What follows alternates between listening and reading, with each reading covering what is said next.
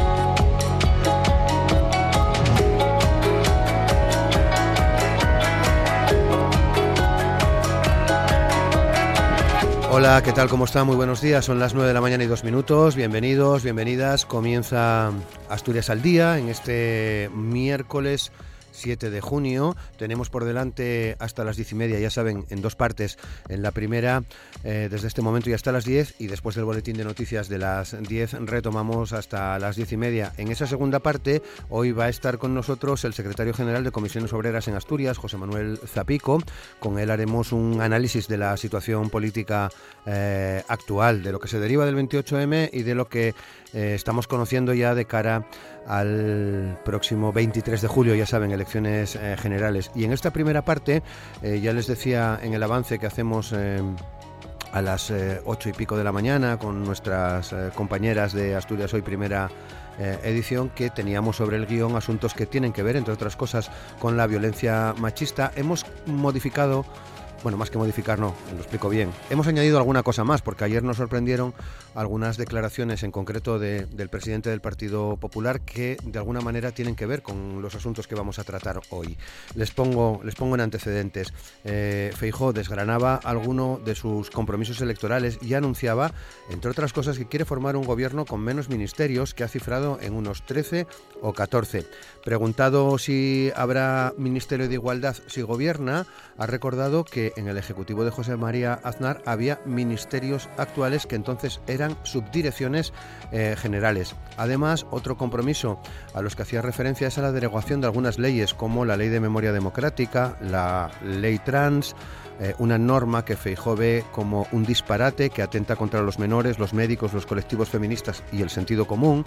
Es mucho más fácil, decía Feijó, cambiarse legalmente de sexo que aprobar la selectividad, es mucho más fácil cambiarse de sexo que sacar el carnet de conducir, entre otras cosas decía el presidente del eh, Partido Popular, una ley trans eh, que eh, se hace porque hay un colectivo trans en España, pero no será la que ha aprobado el gobierno de Pedro Sánchez.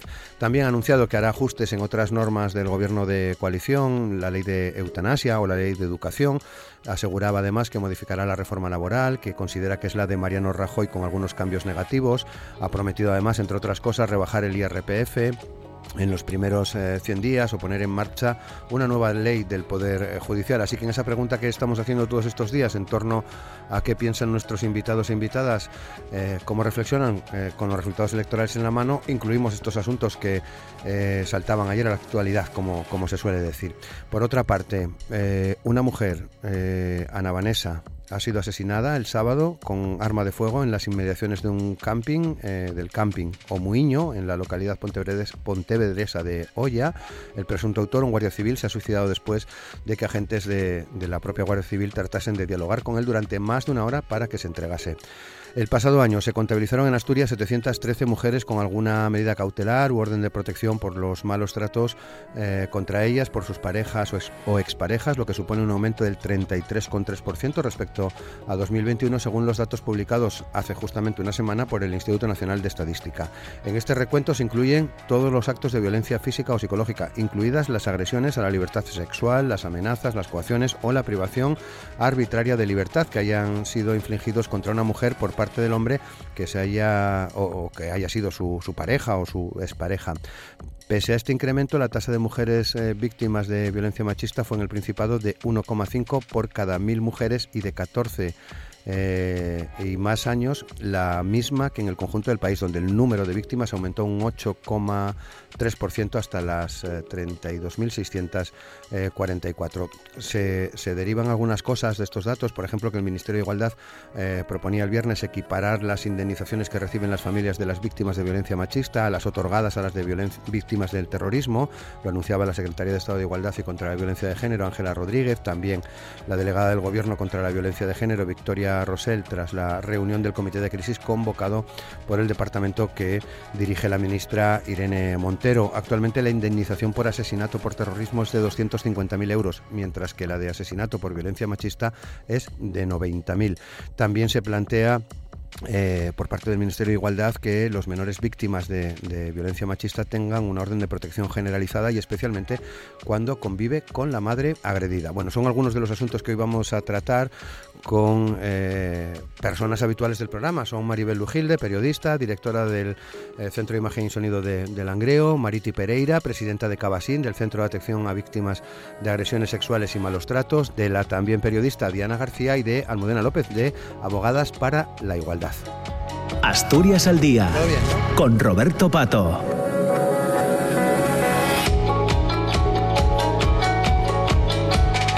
Y con Amor Argüelles en el control de sonido, saludamos ya a nuestras eh, invitadas. Eh, Mariti Pereira, ¿qué tal? ¿Cómo estás, Mariti? Buenos días. Hola, buenos días, Roberto. Muchas, Muy bien, gracias. Muchas gracias. Diana García, ¿qué tal, Diana? ¿Cómo estás? Buenos días. Hola, muy bien, muy buenos días. Muchas gracias, Diana. Conmigo en el estudio está Maribel Ujilde. ¿Qué tal, Maribel? ¿Cómo estás? Buenos días. ¿Qué tal? Buenos días eh, a ti, a Amor, que está al otro lado del cristal, a nuestra audiencia y a mis compañeras de mesa. Enfrente tienes a Almudena López. ¿Qué tal, Almudena? ¿Cómo estás? Buenos días. Buenos días, Roberto, a mi compañera también, Amor y al resto. Muchas gracias, Almudena, por estar con nosotros. Pues entramos ya sin, sin más dilación en, en, en materia. Eh, os iba a pedir, bueno, os la voy a pedir igual, ¿no? Esa eh, opinión en torno a la convocatoria de elecciones generales del próximo 23 de julio. Salimos del 28M y vamos camino al 23J, pero incluyo, como hacíamos en la introducción, esos datos, esa actualidad de, derivada de la entrevista que Carlos Alsina en Onda Cero le hizo a, a Alberto Núñez Feijo que viene hoy en prácticamente todos los medios de, comunicación. Así que vamos a ello ya sin más, Maribel. Eh, te vimos en TPA la misma noche del 28M. ¿Quién nos iba a decir? ¿Quién nos lo iba a decir, no? Eh, opinando sobre, sobre los datos y tertuleando con Marcelino y con Alberto. Y con Alberto, sí. Eh, yo creo que si, si entonces nos... Hay muchas personas que estos días dicen que era algo que, estaba cantado, ¿no? O que eh, se lo esperaban o que se lo imaginaban. Yo esto de predecir el pasado eh, es una cosa tan chula, eh, pero vamos, yo creo que nadie se hubiese podido imaginar entonces, cuando nos fuimos a la cama pues, esa noche a la, a hora de la mañana, después de, recoger todos los trastos, que iba a pasar esto. Sin embargo, conforme pasan los días, vas entendiendo, vas viendo eh, un poco que tiene, tiene, mucha lógica, ¿no? Tiene, vamos, tiene mucha lógica dentro de la lógica que se puede plantear eh, en estos casos. Tiene lógica política, ¿no? Quizás no tenga otras lógicas, pero la política la tiene. Y está claro que es una maniobra, ah, es un doble salto mortal, eh, que, bueno, puede salir bien, yo creo que Pedro Sánchez tiene, tiene, su marca, yo creo que tiene su marca personal. yo creo que él está acostumbrado a, a, un poco trabajar en ese alambre, ¿no? Eh, sabe que lo tiene complicado y de repente se ha dado cuenta o se dio cuenta esa noche de que era, era su salida. y estamos viendo estos días, lo vamos desgranando estos días conforme leemos los medios y escuchamos los medios, nos damos cuenta de que efectivamente esa maquinaria que él preveía se ha puesto en marcha. Es decir, eh, la derecha... Eh, que está insuflada de, de, optimismo después de las últimas elecciones, pues se ha quedado un poquito eh, a contrapié porque tiene que preparar a la vez el discurso de la victoria y el discurso de, la, em, de las elecciones y luego la izquierda, que está a la izquierda del PSOE, tiene que organizarse con un, con, el, con un tiempo mínimo, con lo cual vamos a evitar ese espectáculo que tanto nos duele de la izquierda, y que hemos visto en los últimos tiempos y que ha causado eh, la debacle que, causó. Es decir, vamos a tener ese espectáculo, pero lo vamos a tener muy poco tiempo. Y ya después, eh, quede como quede en las listas y quede como quede la situación, que bueno, parece ser que se va a sumar, pues ya llegará el momento de los discursos y llegará el momento de los mensajes y se acabó el espectáculo del, de este suicidio en, mm, ante la galería. ¿no? En, en ese sentido, ha sido una decisión inteligente. ¿Qué pase ese día, pues eso... Lo veremos. al día siguiente diremos, ya lo decía yo, ¿no? pero, a ver, es, es, muy arriesgado, ¿eh? Pero, bueno, puede salir bien, puede salir bien. Eh, bueno, No, me atrevo a decir nada más, porque hay, hay veces, hay ocasiones en las cuales pienso que va a salirle bien a Pedro Sánchez la jugada y hay ocasiones en las que digo, este hombre se, se va a despeñar en su, en su jugada, pero bueno, se va a despeñar consciente de que, de que era un, porcentaje de riesgo, ¿no? Sí. Mariti. Bueno, mm, a ver, esto que dice Maribel, de esto ya lo predecía yo, o esto ya me lo imaginaba yo. Bueno, yo creo que es verdad que a todos nos pilló un poco como, como a contrapié, ¿no? O sea, eh, salimos de unas elecciones municipales y autonómicas que al final se convirtieron en nacionales porque los mensajes que se lanzaban eran mensajes a nivel a nivel nacional, ¿no? Cosas que en realidad no afectaban a lo que puede ser la, la vida en tu ciudad o la vida en tu comunidad autónoma. Entramos en ese juego, que yo creo que ese juego pilló a contrapié a la izquierda, y entonces, bueno, pues los resultados fueron los que fueron, ¿no? Y yo creo que no le quedaba otra. O sea, porque estar hasta diciembre soportando eh, pues ese tipo de mensajes, esa, esas informaciones que no son informaciones, o sea, que son fake news de estas, como se llamen, eh, y que al final lo único que hacen es eh, embarrar todo lo que puede hacer la situación política de, de este país. ¿no? Yo creo que es un hombre arriesgado, un hombre que está acostumbrado a, a, a, pelear en situaciones complicadas y, y, bueno y se jugó lo jugó a la carta más alta no entonces bueno a ver qué a ver qué pasa. Yo espero que los resultados a nivel nacional no sean lo mismo que a nivel municipal o a nivel autonómico. ¿Y mm. por qué digo esto? Bueno, porque yo creo que también muchas veces eh, la gente, cuando votamos en nuestra ciudad, para el ayuntamiento y demás, votamos por, por, por, cercanía con los candidatos o porque los conocemos o porque ya han estado en el, en el ayuntamiento y, y bueno, y nos parece que pueden funcionar bien en nuestra ciudad, pero luego, sin embargo, a nivel nacional el voto es diferente, ¿no? Y en las comunidades autónomas un poco más o menos lo mismo. Mm. En relación al tema de, la izquierda, eh, bueno, yo creo que mm, mm, flaco favor se le está haciendo a toda la izquierda de este país, ¿eh? incluyendo en ella eh, al PSOE, ¿no? La imagen que, que se está dando, espero que se llegue a acuerdos y que, y que pueda toda la izquierda ir unida, porque si no, creo que este país va a retroceder bastante. En, en, el tiempo, en la política, en la economía y en, y en casi todo, ¿no? Y en lo social, sobre todo, vamos. Diana. Bueno, tengo aquí apuntado todo lo que están contando mis compañeras, porque hay muchas cosas en las que estoy de acuerdo y otras que en las que un poco... Eh, Discrepas, claramente. bueno, eh, por ejemplo, mira, ahora estaba... Eh, eh, sí que hay, eh, yo creo que se contaminó mucho las elecciones autonómicas con el tema nacional, ¿no? Y yo mm, eh, creo que sí que el PSOE hizo un análisis, ¿no? De los resultados. yo creo que no se esperaba lo que, lo que la hecatombe que tuvo en Andalucía y en ciertas grandes ciudades y, bueno, la debilidad, ¿no? Que ha supuesto. Y mm, cuando se presentaron las elecciones, decía Mariti ahora que, que votamos o que a los alcaldes, a los presidentes, no. Yo creo que la contaminación fue tal que se, se anuló la imagen de los alcaldes o la gestión que habían podido hacer los, los, los alcaldes, ¿no? Ahí se, se supo coger ese descontento que había ante ante el desgaste de la coalición de gobierno, ante bueno pues estas discrepancias que hubo en el toda esa eh, fake news, eh, desinformación, eh, esa es toda esa muroña que hubo en los últimos meses en relación al gobierno nacional, pues contaminó a las elecciones autonómicas y, locales, ¿no? Y eso yo creo, mira, cuando sucedió todo esto, me, volví un poco a, a revisar unos apuntes que tenía de Manual de Resistencia del libro de, de, Pedro Sánchez, ¿no? Que, bueno, pues que lo leí con, con curiosidad en su momento para ver que, cómo había este hombre gestionado toda aquella, la moción de censura, toda la polémica con el PSOE, los acuerdos con Ciudadanos, luego que sí, eh, que no podía dormir si pactaba con Pablo Iglesias, ¿no? Un poco eh, conocer esa figura, esa persona política, ¿no? Eh, a ver si es que está loca, si es una si realmente, pues bueno, es una persona que, tiene una estrategia, que, que, eh, que, tiene unos valores que, bueno, apuesta fuerte y que y decidido, ¿no? Yo creo que él cuando, esta es, es mi impresión, ¿no? Cuando tuvo los datos, eh, dijo, bueno, esto no, no podemos seguir en esta sangría, eh, eh, era consciente de que si pasaba todo el verano eh, soportando pues esta, esto que si Yolanda Díez hace un partido, que si los otros pues el Partido Popular celebrando, vos celebrando sus éxitos y formando sus gobiernos, llegaría a unas elecciones que, que, estaban previstas para finales de año, pues, pues todavía más debilitado. ¿no? Entonces se puso en marcha todo y, y, lanzó pues este órdago que, bueno, no sabemos, ojalá pudiésemos saber exactamente qué es lo que resultará, pero creo que ha sido pues eh, una, una decisión valiente ¿no? y, y consecuente consecuente con los resultados que se han tenido y con, con, lo que eh, en el momento en el que nos encontramos, ¿no? A mí, por ejemplo, también me pareció valiente que, que no que se retuviera un poco el discurso para para coger la, la presidencia de la Unión Europea, ¿no?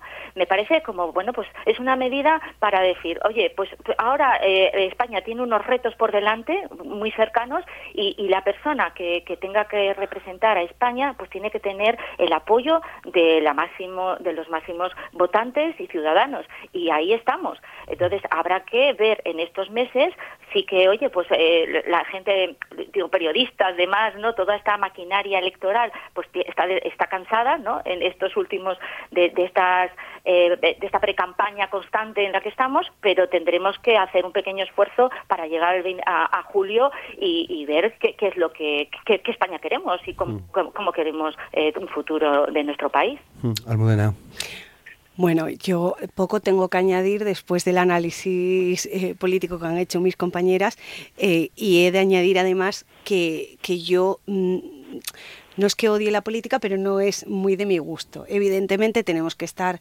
preocupadas y preocupados por la política en tanto nos atañe y como jurista, evidentemente, porque al fin y al cabo el Poder Ejecutivo siempre va a ser decisivo para legislar también, ¿no? Entonces, mmm, sí que hay que estar preocupado por, por, la situación política de cara a ese sentido. Eh, yo lo único que quería añadir, porque sí que estoy eh, de acuerdo con, con lo que han dicho Diana y Maribel, eh, yo creo que ha sido una estrategia, diría que, que inteligente, que se está, está, recordando el voto útil, ha, intentado movilizar a la izquierda, premiarla. Entonces, bueno, yo creo que, que, que, sí, que no deja de ser una estrategia, luego veremos a ver cómo sale.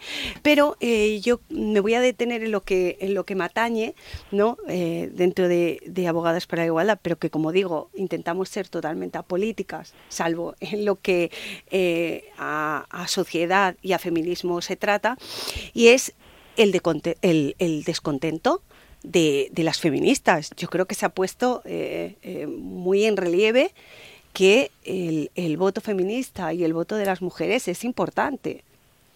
Y ha sido, yo creo que ha sido una llamada de atención. Uh -huh. Y yo creo que lo, que lo vayan a tener en cuenta también, o eso espero. Uh -huh.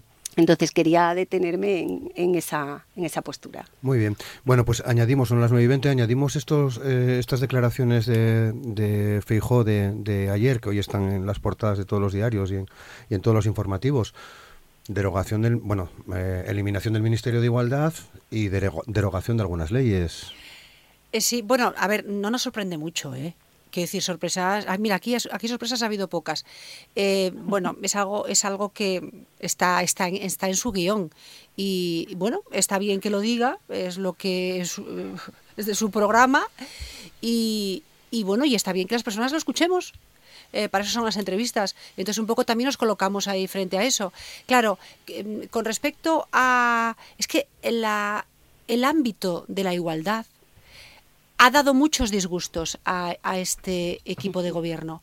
Debería de haber dado alegrías a este equipo de gobierno. Generalmente todo lo que tiene que ver con igualdad suele dar vamos, alegrías no muchas porque fíjate qué cifras tenemos, pero quiero decir que se maneja bien en el ámbito de la igualdad la izquierda, digamos que es su capital, es su activo, y sin embargo ha sido un enorme lastre en los últimos meses por culpa fundamentalmente de la, de la ley del CSI, aunque también está el trasfondo de la ley trans y ese cisma enorme, gigantesco e imprevisible y dolorosísimo que ha generado en el feminismo, que es algo que no podíamos ni imaginar hace unos años. Entonces, todo esto ha sido un enorme lastre para la izquierda y la derecha lo único que, que está haciendo ahora es decir lo que ha dicho siempre, es decir, le da la importancia que le da, eh, le da un poco la importancia con la boca chica y, y después eh, encima tiene el viento a favor de esto que ha ocurrido que a, nosotros nos ha inquietado o sea y que hemos esto ha, tenido muchas tertulias ya eh, las hemos tenido aquí no con respecto a lo que ha pasado con la ley del CSI que es una ley que no se ha hecho seguramente ha, tenido una trastienda bastante deficiente con lo cual pues hay una hay, hay un impacto colateral que todas hemos lamentado no todas y todos. Con lo cual, eh, lo que ha dicho Feijo ayer por la mañana, lo que dijo ayer por la mañana, tiene sentido en, en tanto en cuanto es el Partido Popular y encima eh, mete el dedo en la herida, o sea, echa sal en la herida, en una herida que nos duele eh, como sociedad a todos, porque la inmensa mayoría eh, de las personas de esa sociedad nos duele mucho lo que ha pasado. Eh, con lo cual, pues bueno, él, dentro de lo que es el ámbito de igualdad, porque ahí tocó más cosas, ¿eh? pero dentro de lo que es el ámbito de igualdad, pues se, digamos que se está moviendo por primera vez más cómodo de lo que se movía hasta ahora, creo yo. Mariti. Bueno, vamos a ver, yo es que con el tema de la ley del solo sí es sí, de verdad que ya, em, en fin, ya, ya no sé qué voy a qué voy a decir. Yo creo que no solamente es analizar que la ley del solo sí sí haya tenido el fallo, y lo pongo entre comillas, de la rebaja de, de, penas, porque ya lo dije en otra anterior tertulia que tuvimos, cuando en 1995 se reformó y se la, el Código Penal y se empezó a hablar, se habla, vamos, de, el, cambió el título y era delitos contra la libertad sexual, se rebajaron penas también. Y no pasó absolutamente nada. No pasó absolutamente nada. ¿eh? Y hubo, hubo mm, agresores sexuales que salieron a la calle en aquel momento también. O sea, quiere decir que, a ver, vamos a ver, la, manipulación política que se ha hecho también de la ley del solo sí es sí, porque en ese gobierno de coalición había un grupo bolivariano que era como se estaba vendiendo, a mí me parece lamentable. Y creo que hemos caído bastante en esa trampa. Igual que hemos caído en la misma trampa de las elecciones municipales y autonómicas con que había candidatos de ETA en las listas de Bildu, que era un problema que afectaba al País Vasco, solo y exclusivamente. ¿Eh? porque al resto del país no le afectaba absolutamente para nada. Pero eso fue el eje central de la campaña de unas municipales y unas autonómicas. ¿eh? Y la prensa se dedicó a, vender y vender y vender y vender continuamente ese tema. No la preocupación de la sanidad, la educación, etcétera, etcétera, ese tema. Entonces, con lo de la ley del sí sí, yo de verdad ya es que, mm, en fin, yo estoy mm, mm, segura y además estoy convencida de que si analizamos bien esa ley, vamos a ver que es muy positiva para las víctimas de violencia sexual. Es muy positiva porque no había ninguna ley en relación a todos los derechos que deberían de tener y a toda la atención que merecían esas, esas víctimas. ¿eh?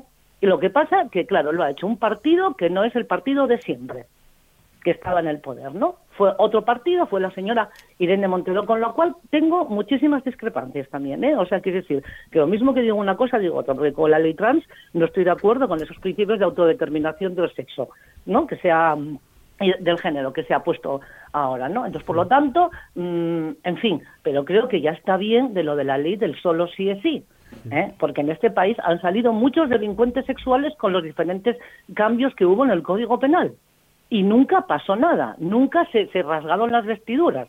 Y la derecha en aquel momento ni siquiera se percataba de ello, vamos, ni, le daba importancia. Entonces, a mí el hecho de que vaya a quitar el Ministerio de Igualdad me parece preocupante, porque junto con el Ministerio de Igualdad va el Pacto de Estado contra la Violencia. Y el Pacto de Estado contra la Violencia, el Parlamento español lo aprobó estando el señor Rajoy en el poder.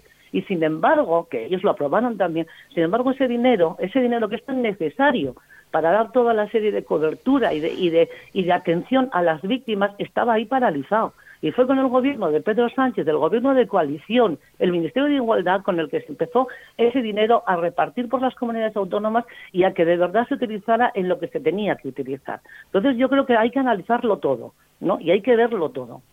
cómo funciona. Entonces, a mí eso me parece muy preocupante. ¿Eh? Y creo que otra vez va a volver mm, la situación a la anterior, a cuando estaba con el señor Rajoy, que estaba todo ahí parado y bueno, daban migajas.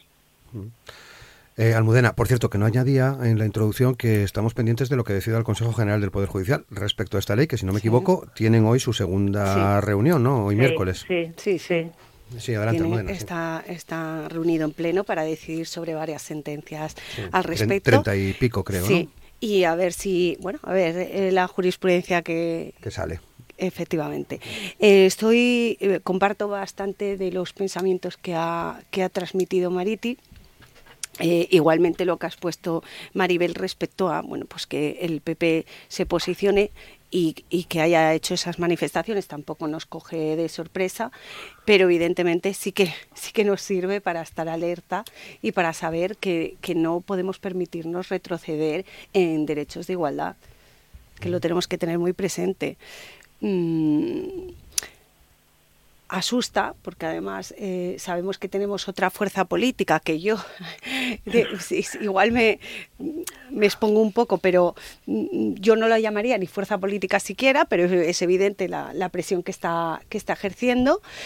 Eh, y yo creo que eso también hace que el Partido Popular, pues, eh, como había dicho Maribel, se, se, mueva pues más libremente, ¿no? Porque ahora tiene pues eh, otro, otro adversario o compañero que es, todavía, que es todavía más radical o que se posiciona en una postura más extrema y más en derechos de igualdad y en derechos contra las mujeres.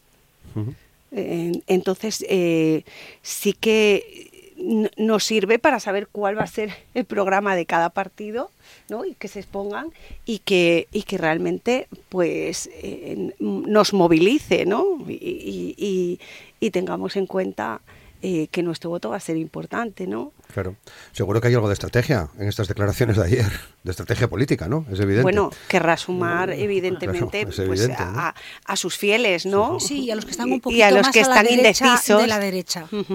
Diana creo que llegó ya, eh, ha calado el descrédito que se ha hecho al Ministerio de, Igualdad, ¿no? Y los ataques tanto personales, ¿no? Es que eh, yo creo que tendremos que analizar los últimos eh, dos años de política bestial contra contra calificando de, ilegítimo un gobierno no por hacer eh, por, por, llevar a cabo un programa que, que estaba ideado eh, y que y que demandaba ciertamente la sociedad.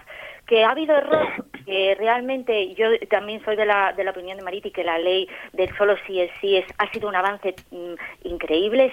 Digo que hay que leerla que, que, se, que se busca la protección de las víctimas que, que, se quiere poner en el centro a la mujer eh, su testimonio su posición, porque realmente si nos dejamos llevar, volvemos otra vez a definir violencia doméstica, volvemos a considerar que las mujeres tienen que estar en la casa, que no es importante nuestro papel en la sociedad y que tenemos que estar calladitas y ser las secretarias, sus secretarias, no, no, no, no mirar hacia un ministerio. Entonces, yo de verdad eh, creo que y también esa, ese, ese Vox, ese, ese partido radical que, que lanza mensajes porque sí, eh, esto de que las, eh, las feministas viven en chiringuitos y, y se, se manejan el dinero, esos mensajes han calado en la, y, tenemos que reafirmarnos en que para, para tener un, un país mm, que, que, se, que se precie, para, para que las mujeres que, están a, las, que, están creciendo, las jóvenes, tienen que estar en en el mismo, con los mismos derechos y tenemos que seguir protegiendo esos derechos. Y, no pensemos que, que, haya un ministerio, es fundamental y, tenemos que seguir defendiendo que tiene que estar ahí en la agenda porque no está, eh, no está naturalizado el que, tengamos los mismos derechos todavía. ¿no? Y, en eso tenemos que seguir trabajando. Y las resistencias por parte de esa, esa sociedad patriarcal, eh, llamémosla conservadora, eh, que ve en esa amenaza en, en que somos unas brujas, en que todo lo hacemos eh, pensando, no sé, en destruir al, hombre, pues eh, tenemos que seguir pensando en que no, no es así. Y tenemos que reclamar nuestra posición. Y, por supuesto, eh, cuando se, se producen declaraciones como Feijó dando un guiño a ese sentimiento conservador, a esos mensajes en el que las feministas somos las demonios, pues no, hay que hay que dejarlo claro. Y luego también en el tema del feminismo, eh, ahí en el mensaje de que eh, eh, he creído entender que un poco la culpa de que se haya eh, de que haya aumentado la derecha es porque las redecillas o, los problemas entre, entre las posiciones feministas.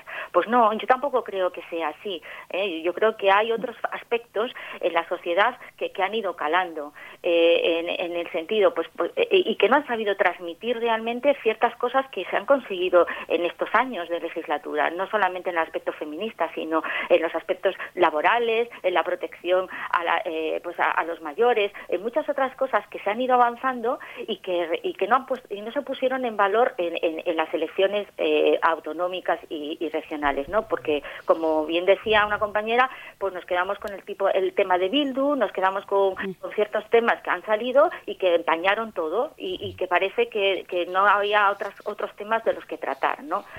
Eh, yo creo que tenemos que ser un poco más serios a la hora de saber que, los temas que son trascendentales y que se quieran cargar un ministerio que, tiene un recorrido y que está relacionado con lo que vamos a hablar después, ¿no? Este impacto en la violencia de género, pues por favor, eh, no nos lo tomemos a, broma. No, eh, algo tendremos que aprender de, los años que íbamos eh, gobernando, ¿no? Y, teniendo ese ministerio.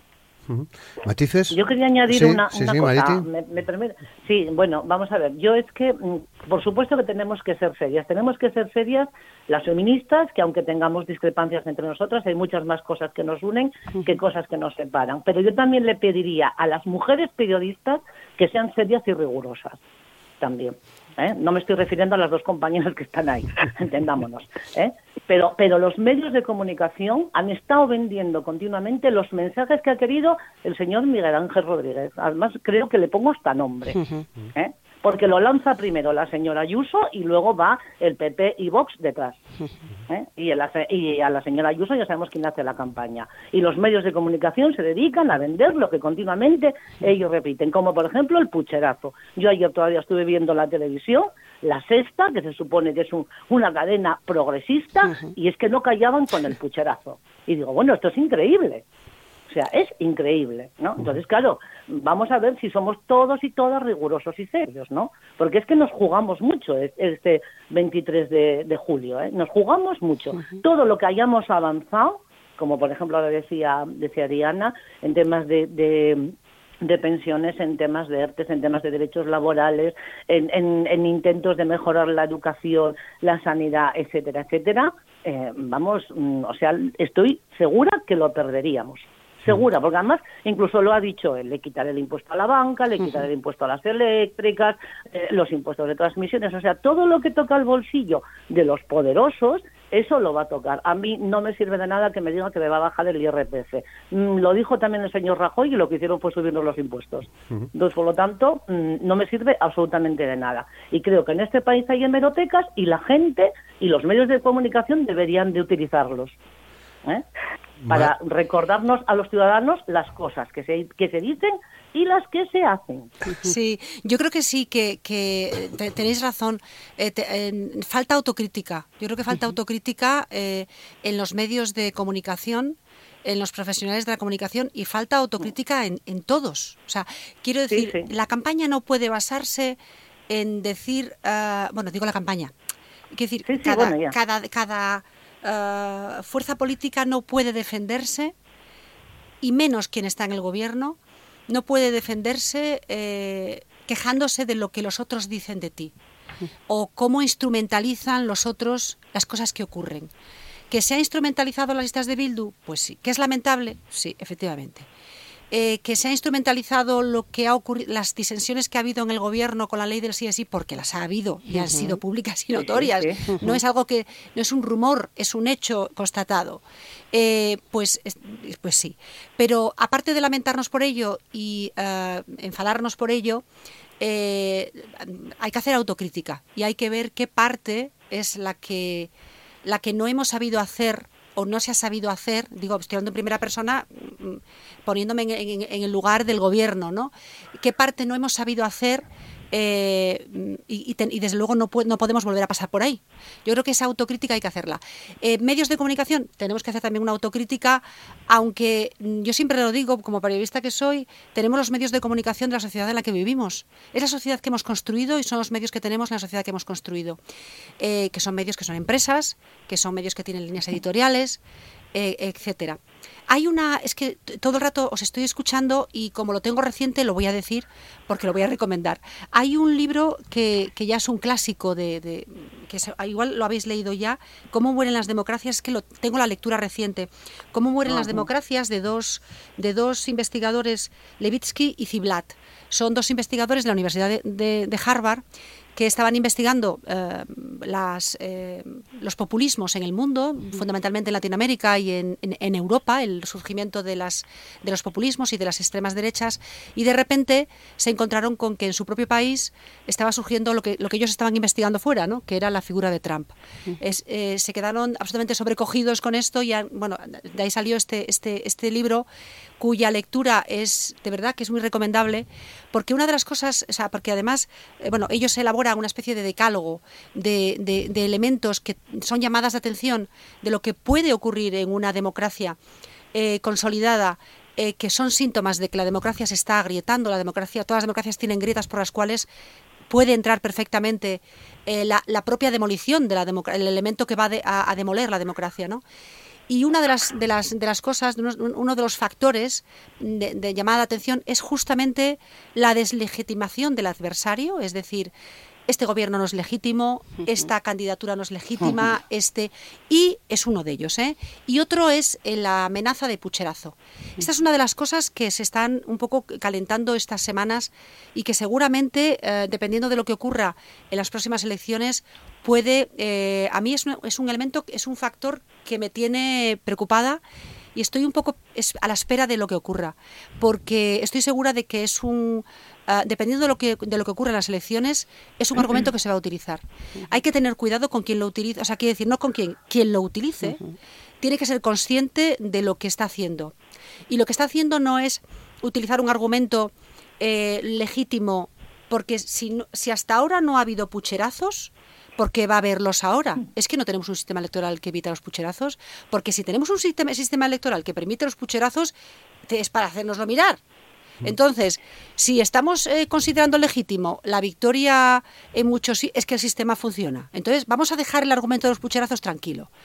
Entonces, esto eh, es que viene recogido tan bien en este libro, como, como tan bien estudiado, tan bien contrastado. Ojo con este argumento. Primero, con quien lo utiliza, que es, yo lo, considero una irresponsabilidad, y dos, con quien se lo cree. Porque mira, si hay gente que lo utiliza, pues chico, eh, haya, tu responsabilidad. Pero no nos lo creamos, o sea, no, no nos lo creamos. Eh, salga lo que salga de las elecciones, nos puede gustar más o menos, es legítimo. Eh, si sale lo que nos gusta, genial. Si no sale lo que nos gusta, no dejemos, no nos empapemos del argumento del pucherazo, porque si nos empapamos de ese argumento, vamos a estar trabajando en contra de nuestra propia democracia, vamos a ayudar a quienes van en contra de la democracia. Muy bien. Bueno, 9 y 39, eh, avanzamos un poco, nos metemos en estos datos que recogía en... No, que está genial, ¿eh? No, no, no, no, es por nada, el análisis es muy potente. Es que a las mujeres también nos interesa la política. No ¿eh? esperaba menos, no esperaba menos, claro, claro que sí, además lo sé, que, que os escucho muchas veces. Eh, va, Dime, Diana, sí. Compañera, el impuesto sobre la banca. A mí eso sí que me parece que es esencial para entender cómo están moviéndose los medios de comunicación. Claro. esencial. ¿eh? Y luego, lo de que la cesta es progresista, por favor. Ya hemos aprendido que no lo es y que está utilizando como esto es el patio de, de, la el patio de vecinas, pero pero a lo bestia y además manipulado. Así que por favor seamos. Eh, eh, yo creo que siempre estamos hablando de educación y de, y hablaba Maribel de civismo, ¿no? De, que pues pues por favor, ¿eh? que yo creo que estamos en una sociedad que, que los votantes no son para nada ignorantes y que solamente hay que apreciar un poco y, y señalar, ¿no? Y que como periodistas, como como la responsabilidad que tenemos también indicar las cosas y llamarlas por su nombre. No, no podemos decir que los medios son independientes. Ahora mismo eh, se, se, ha pasado una línea en que los, las editoriales, eh, tú ves un periódico y, bueno, es, es asombroso que puedan tener esos titulares cuando no son noticias, sino son simplemente opiniones editoriales. Bueno, nosotros somos públicos. Bueno, hombre. Y ahí lo dejo. Bueno, algunos hay, algunos hay. Menos mal. Muy bien. Eh, bueno, eh, eh, Almudena, eh, recogíamos esos datos en la introducción del programa, datos que tienen ya una, una semana, mm, creo que fue el pasado miércoles cuando, cuando yo los vi. ¿Qué análisis habéis hecho? Bueno, eh, evidentemente es preocupante. Quería enlazar, eh, porque no opiné mucho eh, en el anterior, bueno, en el anterior bloque, que evidentemente tenemos que tener en cuenta que hemos tenido ejemplos a, nivel Europa y a nivel Latinoamérica. esos movimientos mainstream de, de ultraderecha, ¿no? ¿Por qué? Y lo enlazo con lo de ahora. Porque nos hacen retroceder en derechos contra las mujeres, nos hace retroceder en derechos de igualdad. Y si nos hace retroceder en ese ámbito, evidentemente no vamos a poder corregir ni paliar el gran problema que tenemos con la violencia de género. Era lo que quería unir al mm. anterior bloque. Evidentemente eh, se nos ponen los pelos de punta. Yo creo que ya lo había, eh, lo había comentado eh, Mariti en anteriores intervenciones que es que parece que hemos llegado a un punto en el que socialmente hemos normalizado que cada día tengamos que lamentar o cada semana tengamos que lamentar eh, la muerte de, una mujer eh, por violencia de género.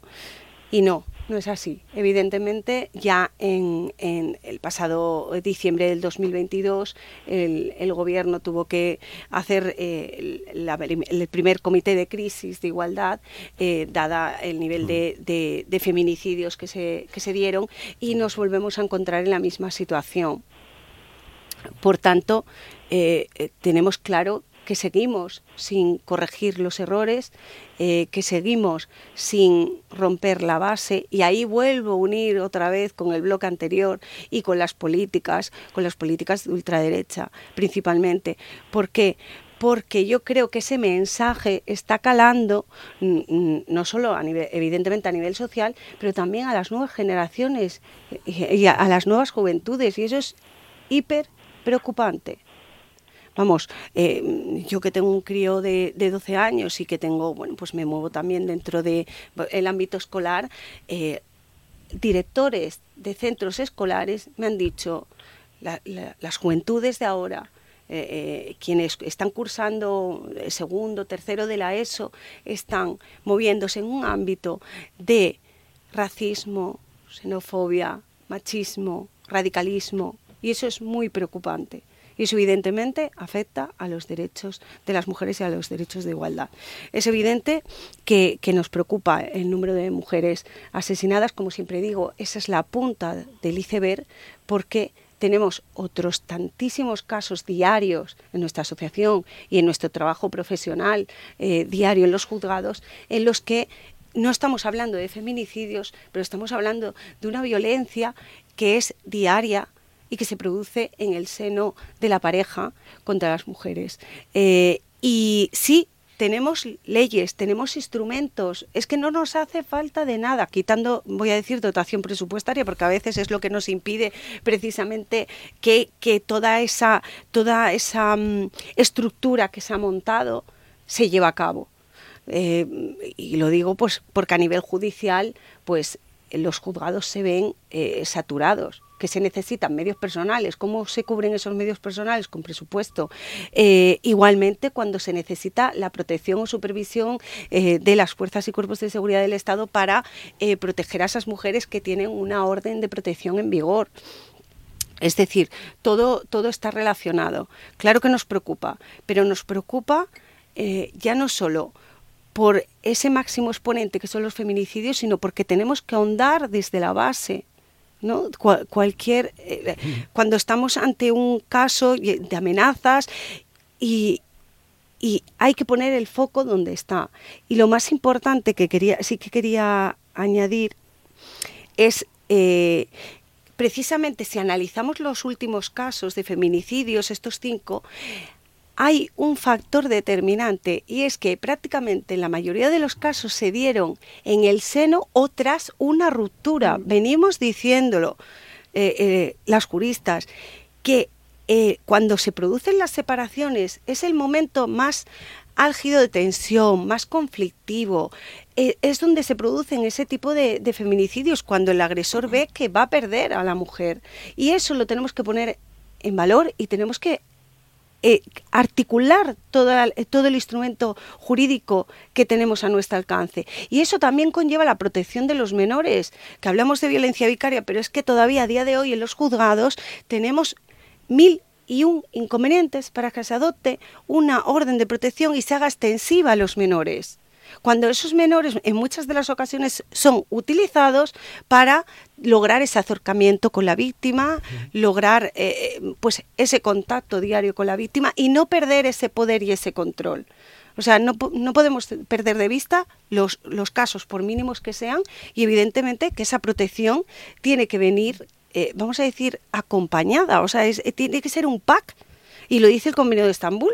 Si no, si no protegemos a los menores, si tenemos una orden de protección a la víctima, pero la víctima se ha quedado con la guardia y custodia de los menores y no protegemos a esos menores, ni estamos asegurando a los menores, ni estamos asegurando a la propia víctima por más que tenga una orden de protección. Y lo quería poner en, en, valor porque, porque es que en, en, estos últimos cinco feminicidios, quiero recordar, si no en todos, se produce una ruptura previa. Claro. Mariti. Bueno, pues mm, yo es que ya, de verdad, también este tema ya es dolorosísimo, ¿no? Porque, como decía mi compañera, es verdad que hay medios para y que tenemos leyes y que tenemos de todo, pero la realidad es que, claro, las leyes también las imparten jueces, ¿no? Y los jueces también tienen su ideología y tienen su forma de, entender la sociedad y tienen su postura sobre cuál debe ser la, la, la, postura de las mujeres, ¿no? Y cuál es nuestro papel en la sociedad. Entonces eso es, es complicado ¿eh? porque a veces y en muchas ocasiones no dan órdenes de protección, por ejemplo. ¿eh? Entonces eh, quedan muchas mujeres desamparadas.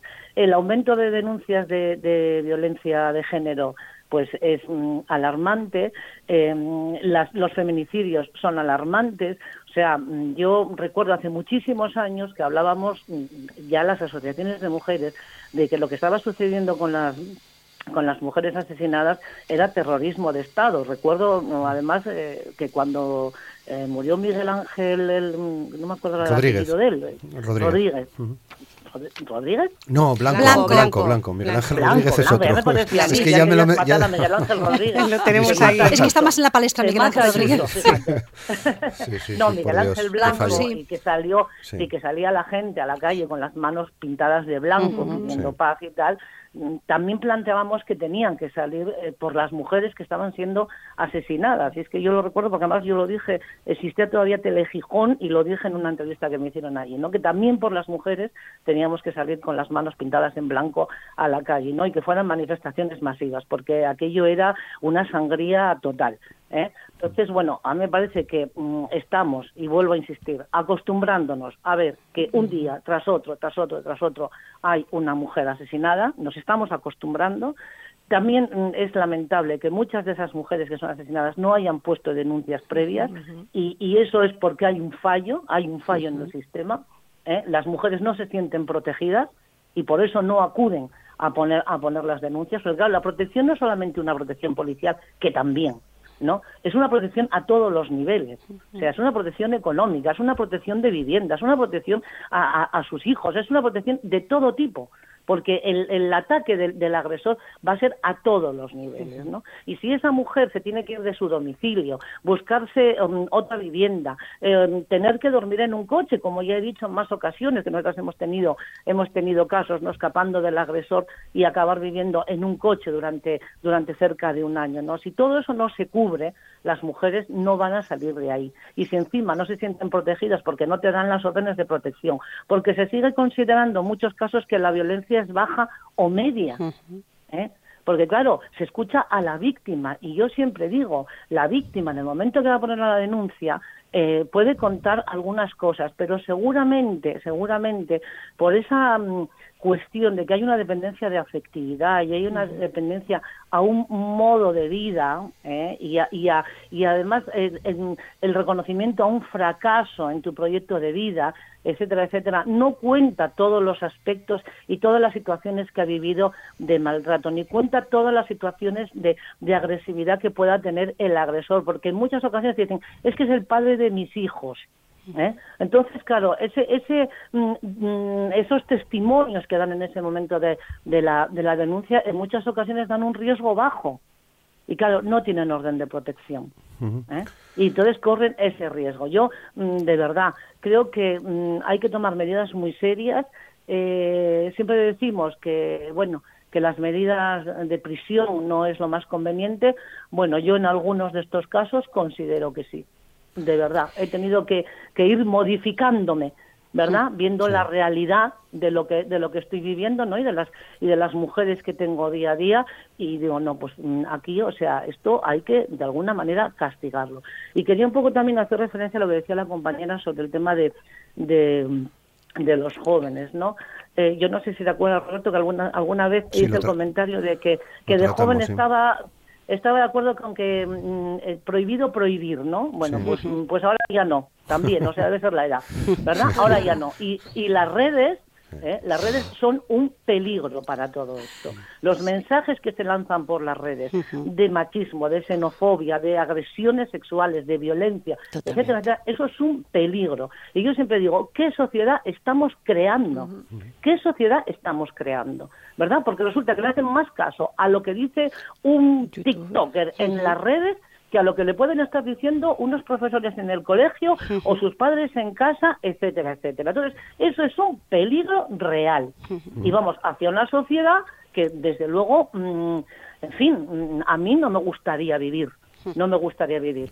¿eh? Entonces, mm, yo siempre digo, la mayor parte del voto de la extrema derecha en este país creo que es de la gente joven. Lo siento, es un poco triste, pero creo que es de ellos. ¿Eh? Bueno, es, una reflexión, es una reflexión muy legítima esa, Mariti. O sea, nos, estamos preguntando, nos estamos preguntando eh, todos si efectivamente parte de ese voto es, es, voto joven, que parece como un contrasentido, porque efectivamente los jóvenes tienen, quieren cambiar el mundo. Lo que pasa es que de repente ese, mm. esa, ese entusiasmo por cambiar el mundo se ha, se ha teledirigido, se ha dirigido... Mira, aquí lo conecto con lo que hablábamos antes de los medios de comunicación, eh, porque los jóvenes eh, no diferencian los medios de comunicación de eh, las eh, de, internet. Y es nosotros los mayores que hemos utilizado manejado el periódico de papel y hemos ido a la televisión a ver el telediario primera edición eso es, nosotros sí sabemos diferenciarlo pero los más jóvenes no y quienes trabajamos con ellos lo sabemos. Y es sorprendente ver que le dan la misma Ah, creen lo mismo, un mensaje que les ha llegado por cualquier vía, un vídeo eh, que se ha podido fabricar en un garaje con cuatro imágenes falseadas, que además Google ya tiene herramientas, porque Google ya tiene herramientas para que tú sepas que algo es un fake. O sea, si quieres saberlo, lo sabes. Pero ellos eh, no necesitan saberlo porque tienen esa creencia, porque les llega a través de lo que más quieren, de sus amigos, de su grupo, de su... y, y no lo diferencian de lo que es un medio de comunicación profesional, que con todas las críticas y todas las autocríticas que tenemos que hacernos eh, los medios de comunicación, los periodistas, o sea, que hay que hacerlas, somos medios o son medios, con lo cual, y son periodistas, con lo cual, eh, entonces contrastamos, eh, buscamos fuentes, eh, independientemente de que el medio en el que trabajemos tenga línea editorial, eh, que eso también es legítimo en, las democracias actuales. Entonces, pero los jóvenes esa, esa diferenciación no la hacen.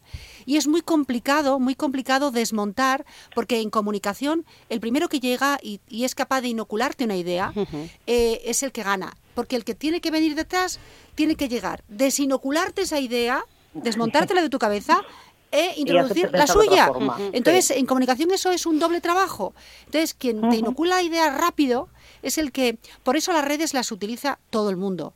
Eh, quiero decir, quienes tienen ideas que se acercan a las nuestras y quienes tienen ideas que no se acercan en nada a las nuestras. La cuestión es, o sea, propagar o difundir o divulgar ideas, eh, tus pensamientos eh, a través de Internet es legítimo. Lo que no es legítimo es divulgar mentiras. Eso no es legítimo. Es inmoral.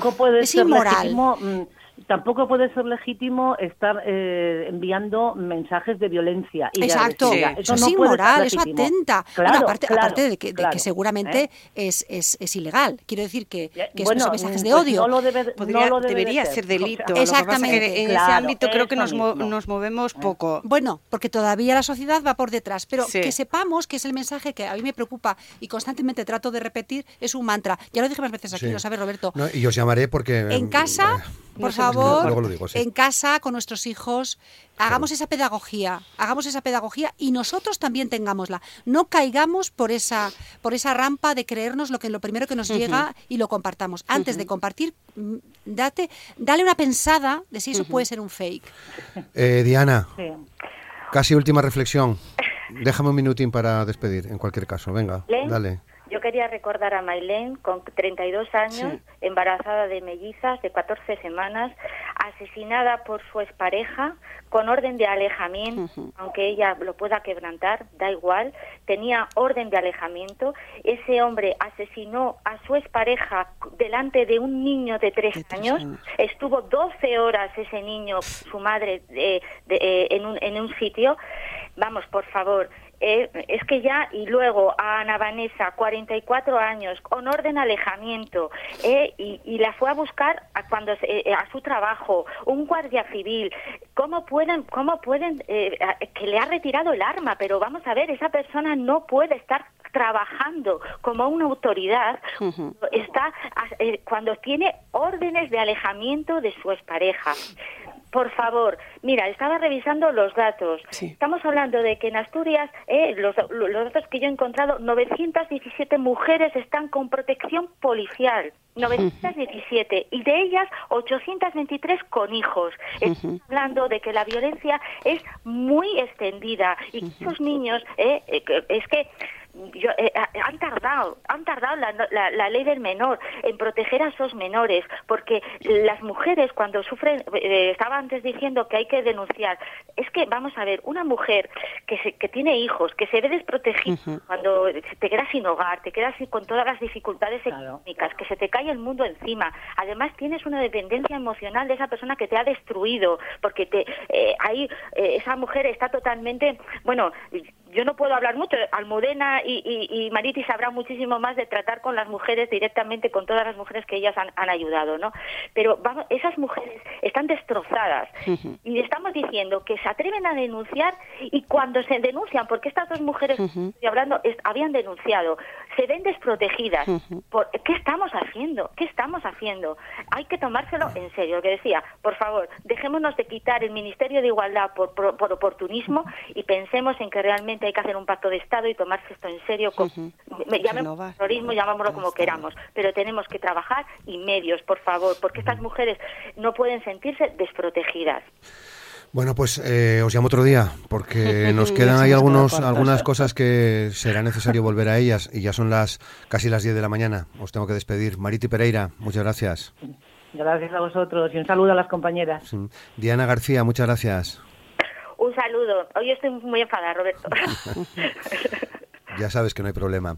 Gracias, Diana. Eh, Maribel Ugilde, muchas gracias. Nada, ha sido un placer. Y Almudena López, muchas gracias. Igualmente, un placer y comparto la indignación con Diana y mi recuerdo para esas 21 eh, víctimas que tenemos que lamentar este año. Hacemos una pausa para ponernos al día con el boletín de noticias de las 10 y luego eh, estará con nosotros el secretario de Comisiones Obreras en Asturias, José Manuel Zapico.